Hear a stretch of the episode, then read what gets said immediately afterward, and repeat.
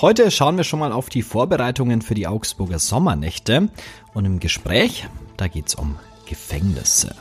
Mehr dazu nach den Augsburg-Nachrichten. Ich bin Manuel André, wir haben den 21. Juni. Guten Morgen.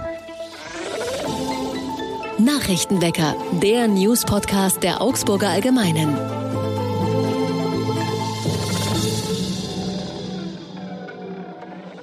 Und das sind unsere Augsburg-Nachrichten.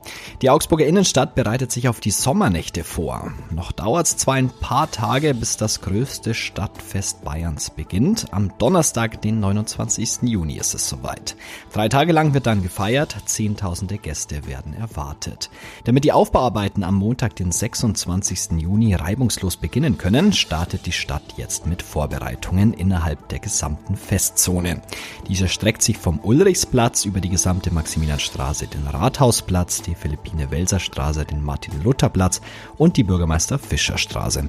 Auch der Augsburger Stadtmarkt hat an allen drei Abenden geöffnet. Um den Platz für Bühnen und Stände zu schaffen, sowie aus sicherheitstechnischen Vorgaben werden von städtischen Beschäftigten bereits jetzt diverse Schilder, Mülleimer, Bänke, Bäume in Kübeln und Fahrradständer vorübergehend abgebaut.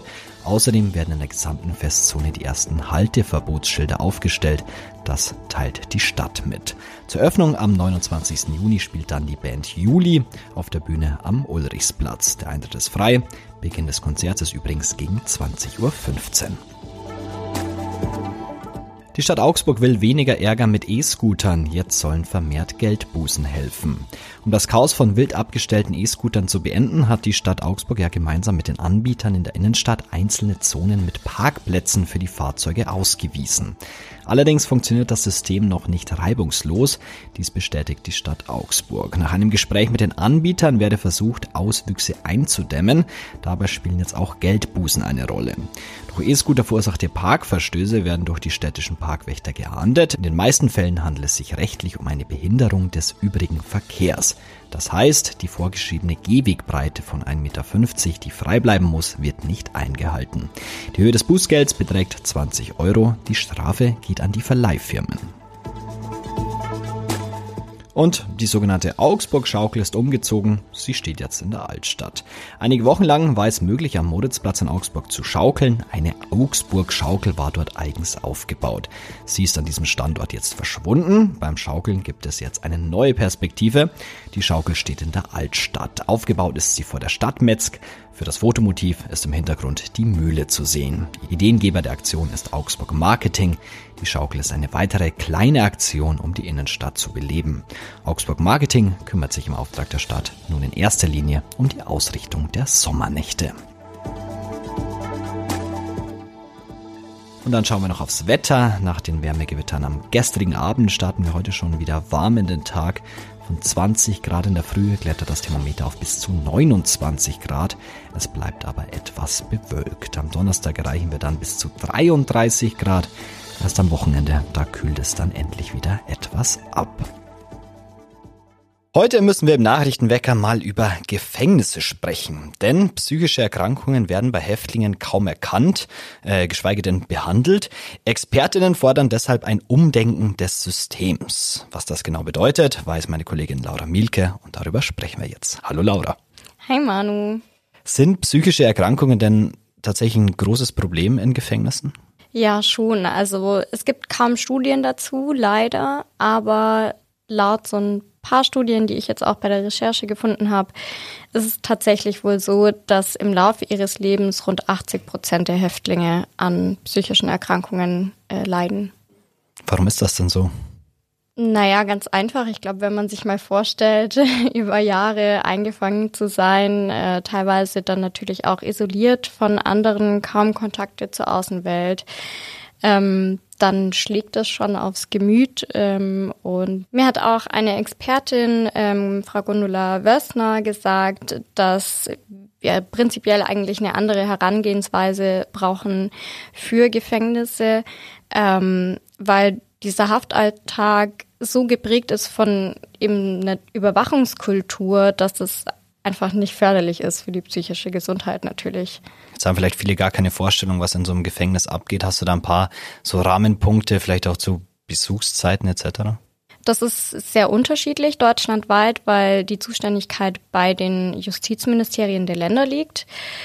Grundsätzlich ist es so, dass äh, die Häftlinge arbeiten gehen, teilweise irgendwie so Resozialisierungstherapien haben, irgendwie Gesprächstherapie, vielleicht irgendeine Ergotherapie oder sowas, aber das, wie gesagt, ist halt sehr unterschiedlich.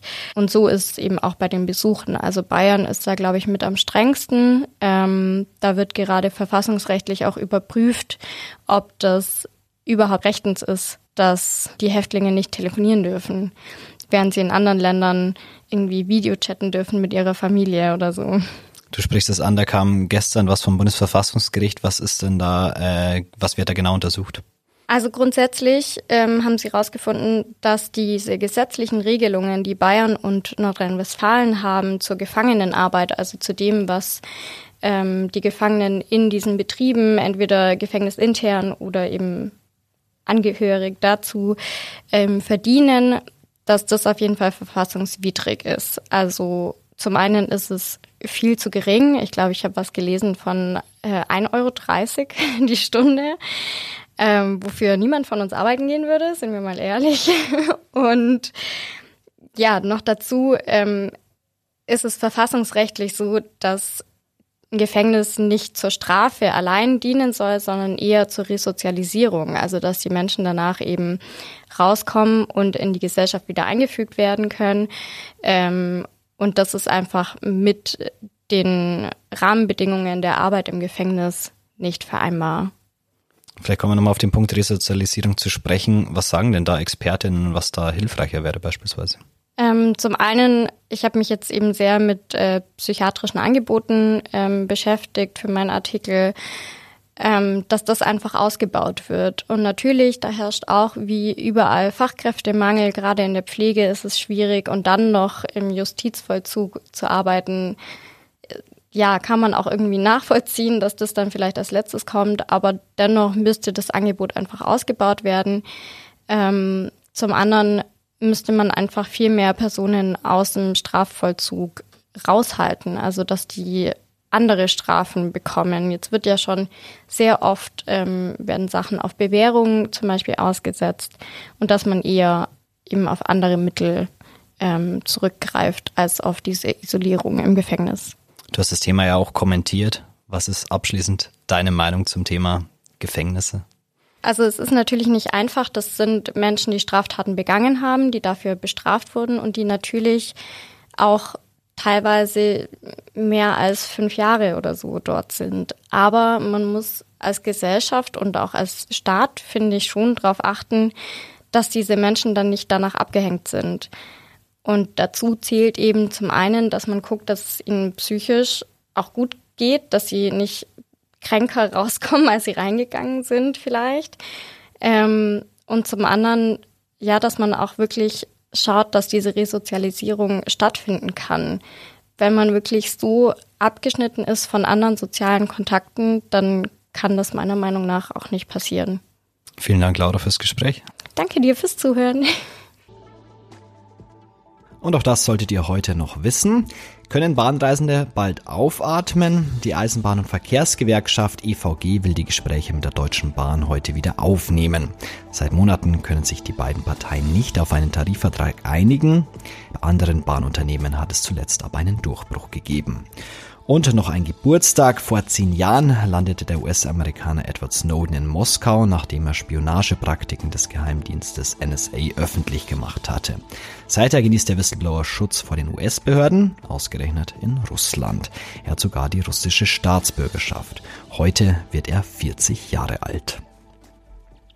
Und von mir gibt's heute noch zum Abschluss einen Podcast-Tipp. Die Viererkette meldet sich aus der Sommerpause zurück und hat einen prominenten Gast an Bord, Markus Krapf, Präsident des FC Augsburg. Er steht im FCA-Podcast unserer Redaktion Rede und Antwort. Zu besprechen gibt's ja so einiges. Im Gespräch mit unseren Sportredakteuren erklärt Krapf zum Beispiel, wie er die vergangene Saison erlebt hat, wie er den neuen Sportdirektor Marinko Jurendic einschätzt und was in der kommenden Saison besser laufen soll. Absolute Hörempfehlung von mir. Den Link gibt's wie immer in den Show Notes. Das war's für heute. Danke noch an Laura Mielke fürs Gespräch. Euch danke fürs Zuhören. Wir hören uns morgen wieder und ich sag Augsburg. Nachrichtenwecker ist ein Podcast der Augsburger Allgemeinen. Alles, was in Augsburg wichtig ist, findet ihr auch in den Show Notes und auf augsburger-allgemeine.de.